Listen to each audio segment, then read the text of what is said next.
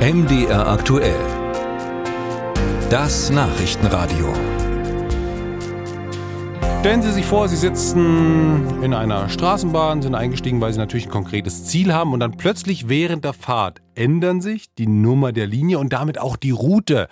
Solche Erfahrungsberichte haben uns aus Leipzig und Halle erreicht. Warum das? Also was ist da dran? Till Ganswend hat mal nachgefragt. Die Liste der Baustellen in Leipzig ist fast schon traditionell ziemlich lang und das wirkt sich natürlich auch negativ auf den Straßenbahnverkehr im Stadtgebiet aus.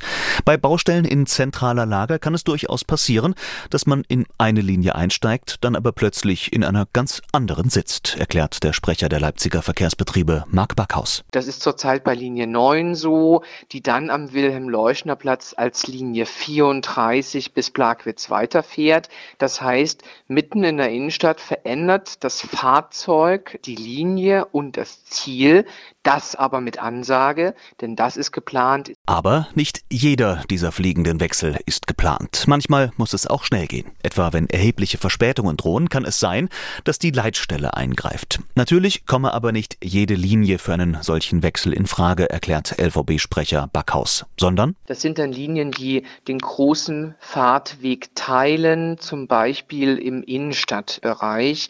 Wenn dann auf dem einen Linienast eine Störung vorliegt, liegt wie ein Verkehrsstau, ein Unfall und dort am Ende auch unsere Fahrgäste stranden würden, kann die Leitstelle in diesen Linienverlauf eingreifen. Und auch in Halle kann es durchaus vorkommen, dass sich Linie und Route plötzlich ändern.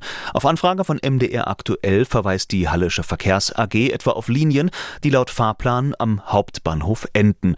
Fahre ein solcher Zug dann von dort weiter, starte für die HAWAG eine neue Linie. Aus Kundensicht würden aber schlicht Nummer und Route gewechselt. Ein anderes Beispiel sei die Linie 26, die sich in Richtung Osten an einem Knotenpunkt in zwei Linien aufteilt. Ob in Halle oder Leipzig solche Änderungen könnten passieren, sagt LVB-Sprecher Backhaus. Da hilft es wie immer Augen und Ohren offen halten. Äh, die Verkehrsbetriebe informieren dann über diese äh, geeigneten Informationswege wie Apps oder Ansagen in den Fahrzeugen.